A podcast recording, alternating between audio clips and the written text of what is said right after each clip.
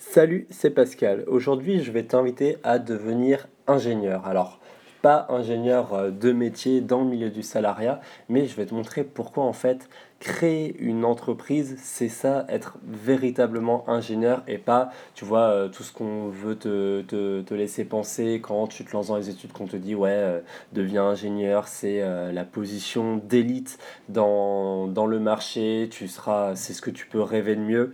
Euh, moi, je suis de plus en plus convaincu que, en fait, ça, tu vois, c'est un mensonge. C'est-à-dire, à l'époque de nos parents, quand tu faisais un bac plus 3, t'étais voilà, étais bien, t'étais, mais t'étais dans la moyenne, tu avais un poste euh, finalement qui te permettait de grimper dans l'ascension sociale, d'être à un niveau supérieur auquel tes parents étaient, mais en même temps, voilà, t'étais pas non plus euh, dans, voilà, tu prétendais à la classe moyenne peut-être supérieure, mais guère plus.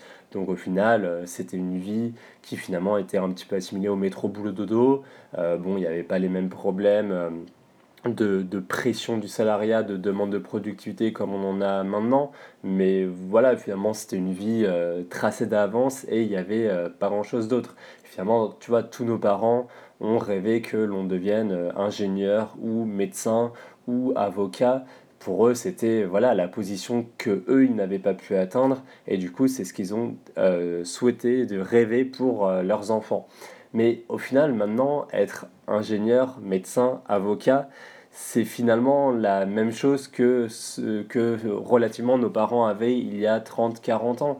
Au final, euh, avoir faire un bac plus 5 et le réussir, c'est la norme aujourd'hui. Et on ne grimpe pas dans, la, dans, dans l'échelle sociale euh, en faisant des métiers de la sorte. Finalement, euh, tu vois, il y a plein de rêves en mode, quand tu, tu, sors du lycée, on te dit oui, si tu deviens ingénieur, tu auras, je sais pas, un, un 3000 net par mois en sortie d'école. C'est ce que toutes les écoles te vendent. Même aux États-Unis, c'est encore pire. On promet, je crois, c'était une étude qui avait été faite. Les, les élèves étaient convaincus que lorsqu'ils sortaient d'école d'ingénieur, ils allaient avoir 150 000 dollars en sortie d'études, alors qu'en fait, ils en avaient en réalité 40 000, 45 000 dollars. Tu, tu, peux penser que 40 000, 45 000 dollars, c'est pas mal par rapport à nous, mais par rapport au niveau de vie moyen, euh, c'est même pire que si tu gagnais, je sais pas, 30 000 euros euh, brut l'année. Donc euh, voilà, c'est rien. Et du coup, c'est ça explique pourquoi, en fait, notamment les parents et les élèves font des mauvais choix en, en s'endettant pour des études pareilles parce qu'elles pensent que le retour sur investissement est bien plus important que ce qu'il est en réalité. Elles pensent que voilà, en un ou deux ans de salariat, les études sont remboursées, alors qu'en fait, il faut parfois prendre jusqu'à 10 ans rembourser cette somme mais après, du coup, ben, tu es dans la fameuse rat race où après, euh, bah, tu veux acheter ton logement, ensuite tu as les enfants, etc. Et ta vie est véritablement tracée d'avance. Et finalement, tu vois, pareil, il y a, donc cet aspect donc, euh, voilà, de, de, richesse financière, mais aussi de position dans la société qui est falsifié. Mais il y a aussi euh, l'aspect, euh, oui, si tu es ingénieur, ça veut dire que tu es malin, euh, que, que, tu as voilà, un certain niveau intellectuel et que du coup tu es parfaitement apte.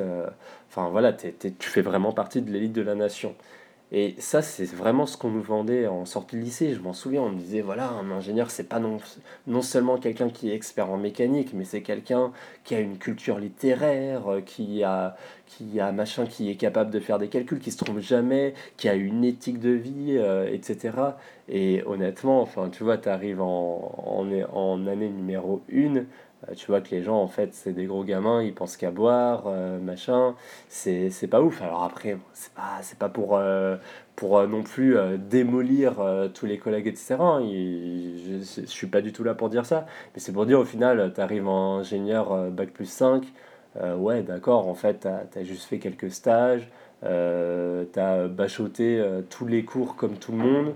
Euh, tu as oublié 99% de ton programme de prépa et 90% de ton programme de, de, de, de, cursus ingénieur. Et au final, tu apprends tout sur le tas dans le milieu du salariat.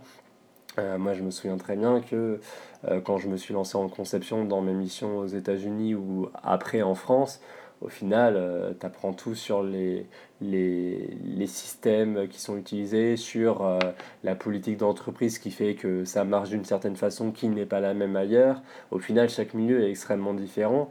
Et, euh, tu vois, moi, certains projets, je me souviens, pour le coup, tu es parfois même beaucoup trop formé en études par rapport à ce que tu fais dans le milieu du salariat. Enfin, je sais pas, moi je me souviens quand tu sors, ouais, je suis ingénieur, machin, en fait, c'est de la merde. souvent, tu as un petit projet où tu as un petit tableur Excel, tu fais ça toute la journée et en fait, maintenant, euh, comme euh, les, les, clients ne veulent que tout leur travail soit fait par des ingénieurs, bah ok, du coup, tu es, obligé de mettre un ingénieur dessus, ça coûte plus cher, et voilà.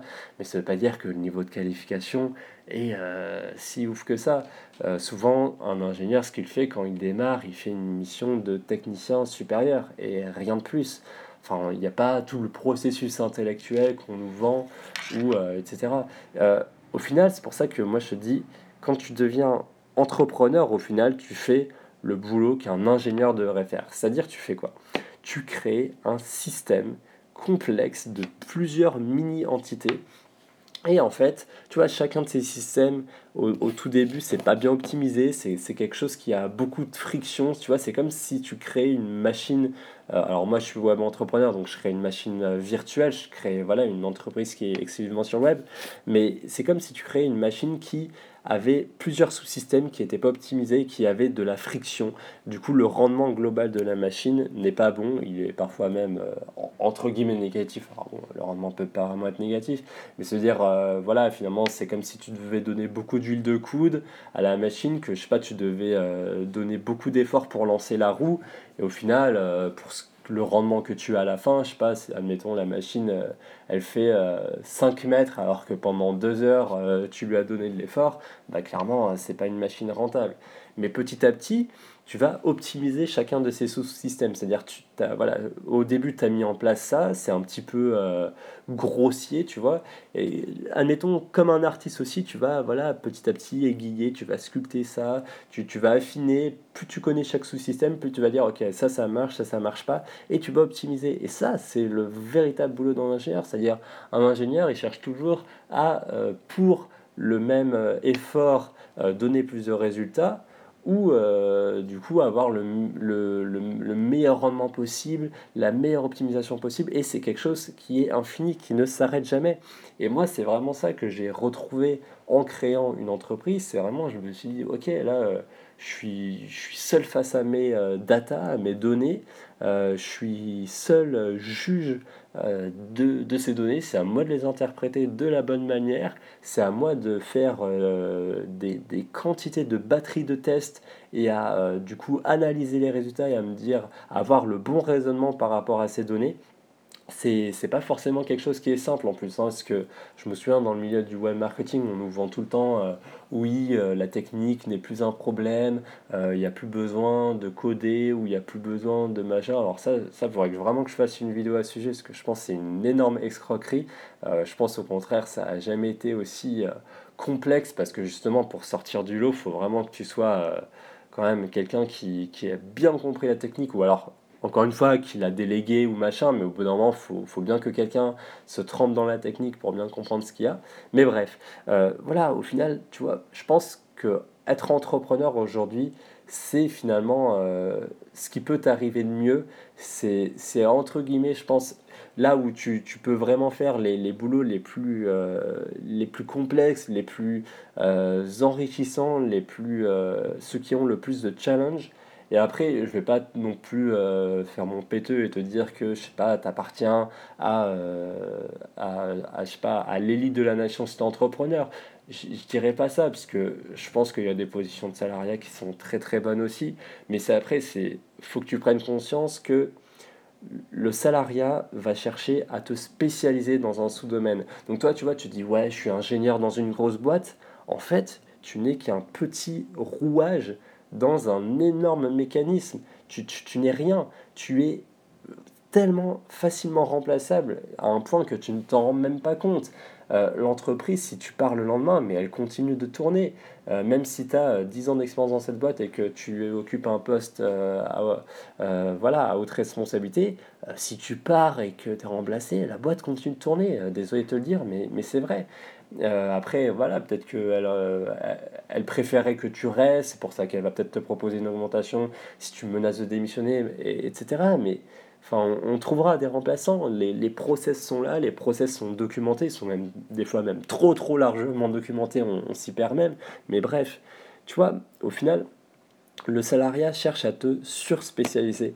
Et vraiment, c'est pas t'as pas intérêt à devenir dépendant d'une spécialisation. Parce que le jour où le, le marché, la, la, société euh, économique décide que ta spécialisation ne vaut plus rien, et eh ben ton emploi, euh, il gerte. Si à ce moment-là, tu n'as pas appris à faire autre chose, tu dégages. Et malheureusement, tu pourras rien en faire. C'est, c'est comme ce qui s'était passé, par exemple, dans euh, les mines de charbon dans le nord de la France.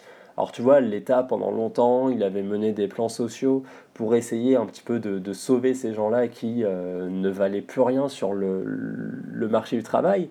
Mais ce qu'il aurait fallu faire, c'est, tu c'est peut-être avoir un discours euh, peu populaire et dire justement ben, la réalité est que ces personnes ont été beaucoup trop spécialisées pendant très longtemps et elles ne sont plus capables d'apprendre à apprendre. Et ça, c'est quelque chose d'extrêmement problématique. Mais tu vois, du coup, il faudrait euh, mettre en place des énormes investissements pour permettre à ces personnes d'apprendre quelque chose de nouveau et ensuite euh, d'essayer de, faire ce qu'on qu'on peut avec.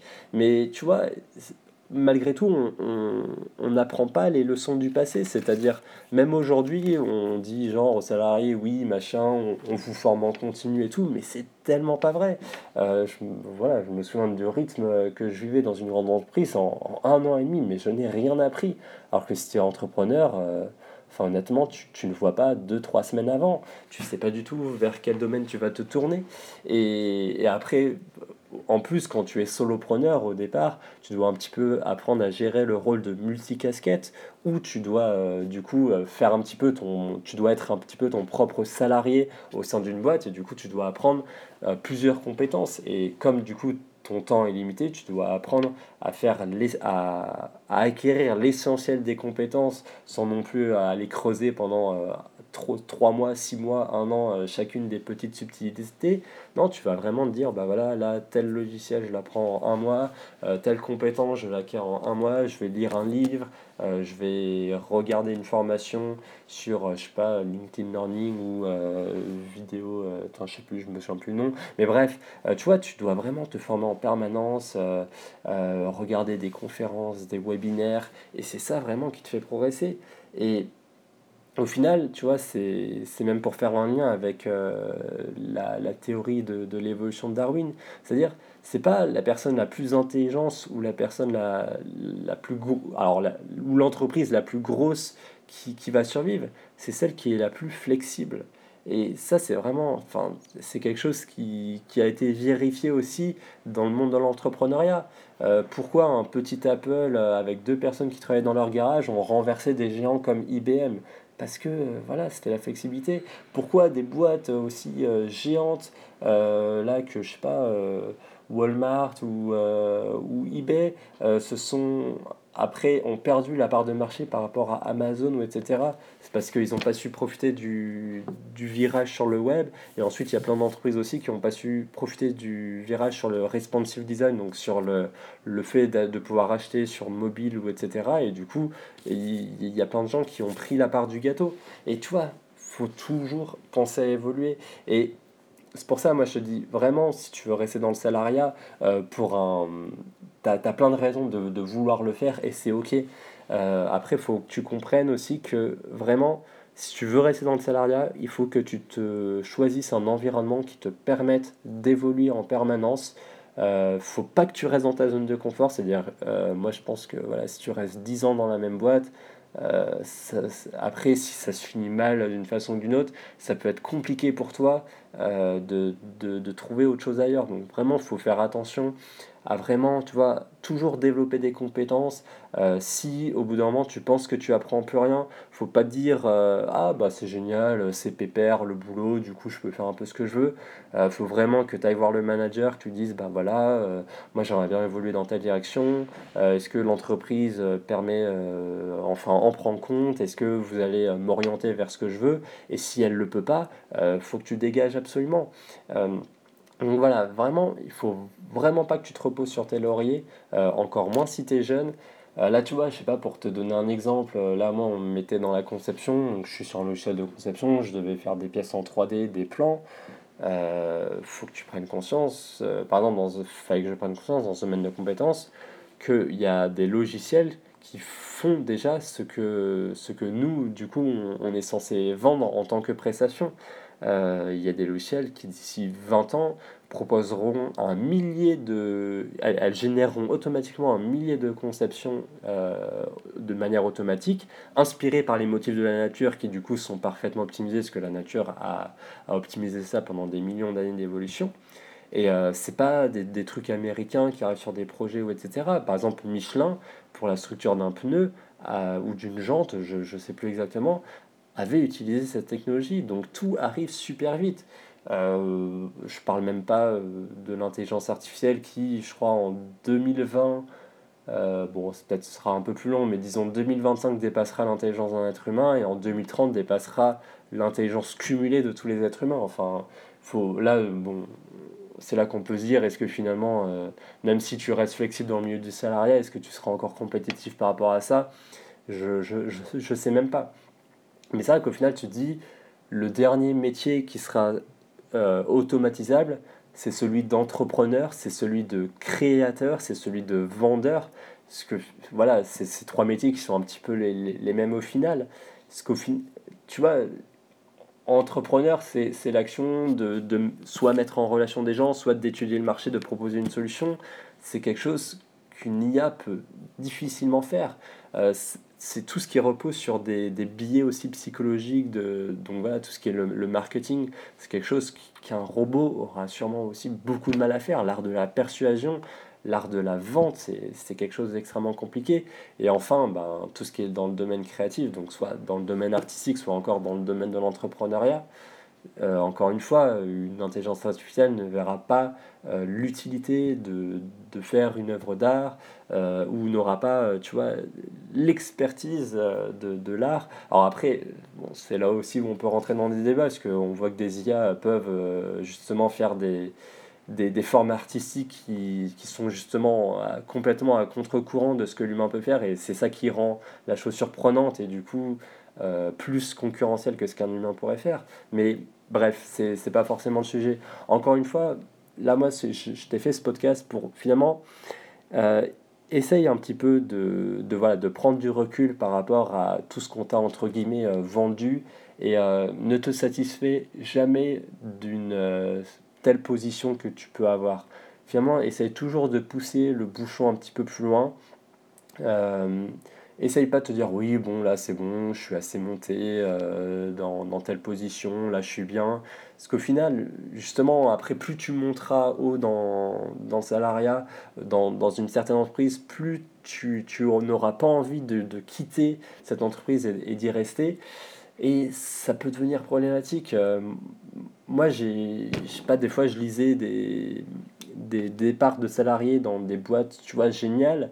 Et ils disaient tous la même chose. Ils disent c'est génial, euh, j'ai trouvé peut-être la meilleure entreprise possible. J'ai vécu des années euh, tellement enrichissantes avec du challenge, etc. Mais euh, voilà, au bout de 10-15 ans dans cette boîte, euh, il est temps de prendre un nouveau départ, d'essayer de me réinventer. Euh, je peux décemment pas passer le reste de ma vie là-dedans.